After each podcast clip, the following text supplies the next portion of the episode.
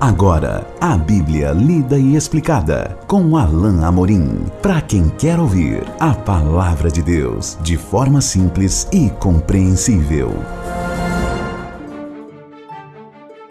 Olá, querido ouvinte, querida ouvinte. Estamos de volta com o programa A Bíblia Lida e Explicada. Eu sou o pastor Alain Amorim. Nós continuamos o nosso estudo no Evangelho de Marcos, no capítulo 4. Hoje vamos enfatizar os versículos 30 a 34. Leia comigo então a bendita palavra de Deus. Disse mais: Aqui assemelharemos o reino de Deus? Ou com que parábola o apresentaremos? É como um grão de mostarda, que quando semeado é a menor de todas as sementes sobre a terra. Mas, uma vez semeada, cresce e se torna maior que todas as, as hortaliças e deita grandes ramos, a ponto de as aves do céu poderem aninhar-se à sua sombra. E com muitas parábolas semelhantes, lhes expunha a palavra conforme o permitia a capacidade dos ouvintes. E sem parábolas não lhes falava, tudo, porém, explicava em particular aos seus próprios discípulos. Jesus aqui continua a chamar a atenção do seu público, das pessoas que o ouviam, com parábolas. E ele usa esse, esse versículo 30, ele provoca a atenção das pessoas com essas perguntas iniciais aqui, chamando a atenção para o que ele vai dizer. De novo, Jesus tem outro enfoque. Nós já vimos que ele enfatizou primeiro a questão da resposta do solo, isto é, do coração. Depois ele falou da questão de que o fruto deve aparecer, de que ele deve ser visto, aparecido, porque tudo deve ser manifesto. Na parábola que vimos da última, no último programa, é, nós vimos que a ênfase é outra e é a soberania de Deus e o fato de que é Deus que dá o crescimento é que é vista naquilo que Jesus fala.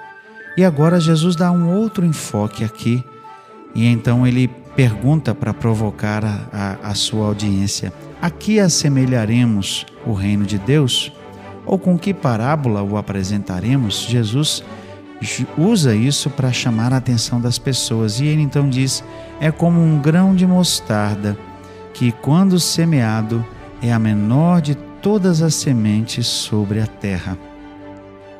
Ao ler essa passagem, eu fico me lembrando de algo extraordinário que eu já testemunhei. Eu não sei se você, meu ouvinte, minha ouvinte, já viu o maior cajueiro do mundo. Ele fica lá no Nordeste e eu já tive a oportunidade de passear debaixo ah, daquela planta extraordinária. Um cajueiro que dá uma quantidade impressionante de fruto e ele ocupa um bloco inteiro. E se eu não estou enganado, pelo menos até a época em que eu visitei, ele continuava a crescer. Era impressionante. Em alguns lugares tinha um, uh, um, um, um, um local para você subir e poder visualizar o cajueiro de cima. E era realmente impressionante que uma, uh, que uma semente pudesse ter dado germinado e, e nascido um cajueiro e que esse cajueiro se estendesse por uma área tão impressionante como é a daquele cajueiro ali. Mas o fato é que, claro, guardadas as devidas proporções, Jesus usa aqui o exemplo de uma planta grande com vários ramos que nasce de uma pequena semente, um grão de mostarda que é conhecido como a menor semente, ela é quase uma poeirinha, na verdade. O grão de mostarda, ao qual Jesus inclusive compara a fé em algumas passagens, aqui é mencionado como sendo o menor grão. Mas Jesus diz: quando semeado, é a, é a menor das sementes sobre a terra. Mas uma vez semeada, cresce e se torna maior que todas as hortaliças e deita grandes ramos a ponto de as aves do céu poderem aninhar-se à sua sombra. O que Jesus está querendo dizer? Qual é o enfoque, qual é a ênfase de Jesus aqui? A ênfase agora está no fato de que o fruto produzido pode até parecer tímido no começo, mas é grande no final. Pode haver uma grande colheita. E claro, nós estamos aqui falando do reino. Jesus não está falando da hortaliça. Ele está apenas usando a hortaliça, a hortaliça, perdão, é, como meio para que as pessoas compreendam a verdade por trás da ilustração. Assim como a mostarda, que é um grão tão pequeno, produziu ou produzia um, um grande ramo, inclusive permitindo que aves pudessem se aninhar, ou seja, ela acolhia aves, ela, ela servia vários propósitos, além do próprio fruto, fruto que ela produzia, também assim é o reino de Deus. É interessante observar que Jesus veio à terra. Jesus, como a própria, a própria palavra, porque nós sabemos que ele é o Verbo, né? como nos diz João capítulo 1, verso 1, no princípio era o Verbo, o Verbo estava com Deus e o Verbo era Deus. Ele veio e, é, e trouxe a palavra de Deus, e no começo, timidamente, Jesus teve uns poucos convertidos, não é verdade? Ele teve primeiro os discípulos, alguns outros discípulos. Ah, o apóstolo Paulo menciona o fato de que Jesus apareceu a cerca de 500 pessoas logo depois de sua morte. Então, isso ah, quer dizer que naquele tempo os discípulos de Jesus eram mais ou menos esse em número, cerca de 500 pessoas. Ora, para alguém que é filho de Deus, para alguém que é o Senhor dos céus e da terra, como é o Senhor Jesus, pode realmente parecer que esse começo foi tímido. Para alguns pode realmente parecer que um homem que veio e que ensinou e que fez tantos milagres e que fez tanta coisa, morrer na cruz parecia na verdade uma derrota. Ou seja, para muitos pode até parecer que o começo foi um começo tímido.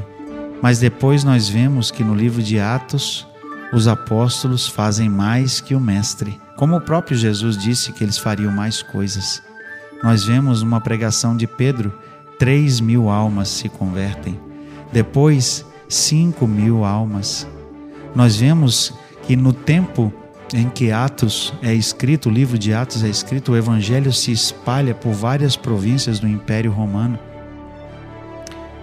E o Evangelho se expandiu e se espalhou a todo o mundo conhecido de então, de tal maneira que no final do, do tempo do primeiro século, quando o último livro do Novo Testamento e da Bíblia é escrito, que é o livro de Apocalipse, a presença do Evangelho é em vários lugares do Império Alexandria, Espanha, França, ali na Palestina em todos os lugares do império havia testemunho, havia presença da igreja, a igreja tinha se espalhado. Exatamente como Jesus menciona aqui, o reino que começou pequeno com ele, com uns poucos seguidores, uns poucos discípulos. Ali, já no primeiro século, já tinha se expandido para todo o mundo conhecido. Então Jesus estava fazendo ênfase no fato de que o crescimento é extraordinário. O crescimento do reino é exponencial. Uma pequena semente pode germinar e produzir uma comunidade inteira que serve a Jesus. Uma pequena semente pode germinar e o crescimento é abundante. Como nos diz o, William Hendrickson, a menor das sementes é, veio na forma de um bebê, que é Jesus, mas depois produziu fruto extraordinário. E ele é, aponta para o fato de que, como é relatado na Bíblia, muitos convertidos é, se fizeram e o reino de Deus se expandiu.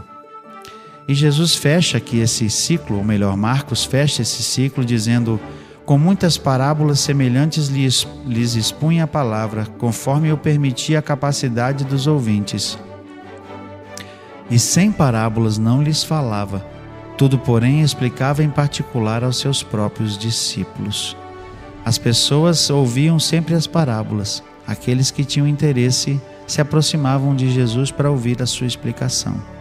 Os seus próprios discípulos ouviam de Jesus a interpretação. Aliás, como Jesus sempre fazia, para que seus discípulos pudessem compreender plenamente a verdade que lhes estava sendo exposta. Há aquelas pessoas que simplesmente ouviam e o coração estava interessado, elas, elas não ouviam a explicação, certamente, mas o fato de que Jesus ensinava por parábolas é, é notório, é significativo, porque Jesus estava realmente atento é, e preocupado com aqueles que realmente queriam ouvir e compreender a verdade do reino.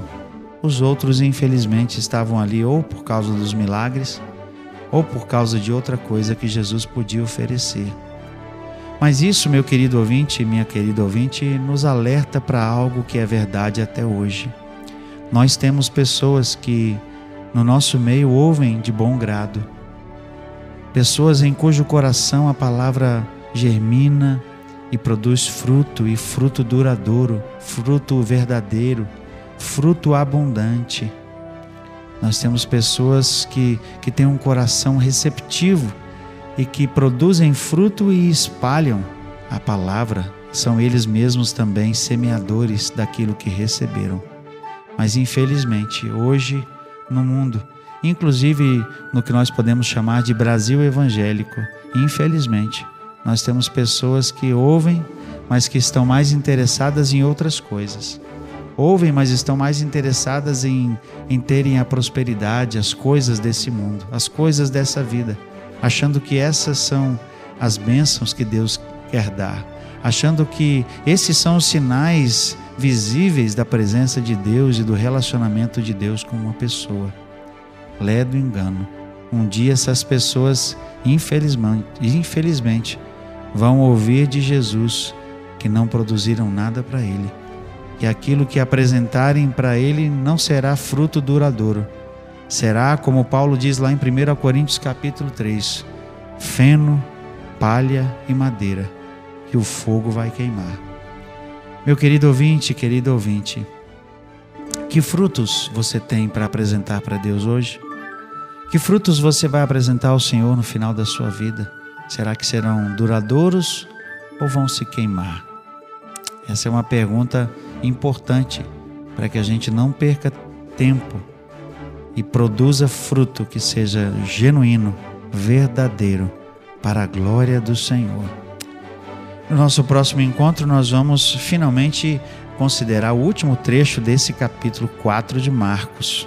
Até lá, então, que Deus abençoe a sua vida.